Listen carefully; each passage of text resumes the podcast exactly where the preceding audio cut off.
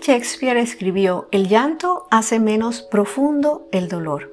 Y es cierto, es sano desde el punto de vista fisiológico y emocional.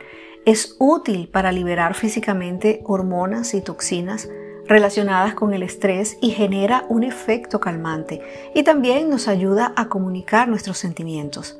Por mucho tiempo se creyó que el llanto era un signo de una personalidad débil, pero en realidad es todo lo contrario. Llorar ante una situación de crisis o un momento de ternura son evidencia de una gran capacidad de empatía.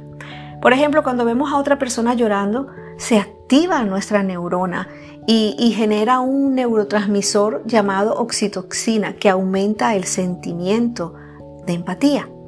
La desdicha siempre produce sentimientos intensos. Te puede producir enojo, temor, miedo, depresión, preocupación y algunas veces hasta culpa.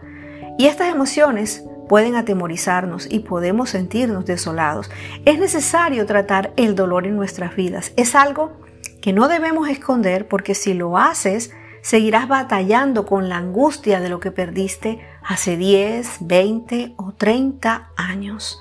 El libro de Mateo en el capítulo 5, versículo 4 dice, Dios bendice a los que lloran porque serán consolados. Está bien llorar.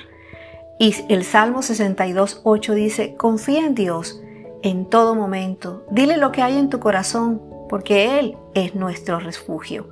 Por eso, no reprimas el sentimiento de dolor, entrégaselo a Dios.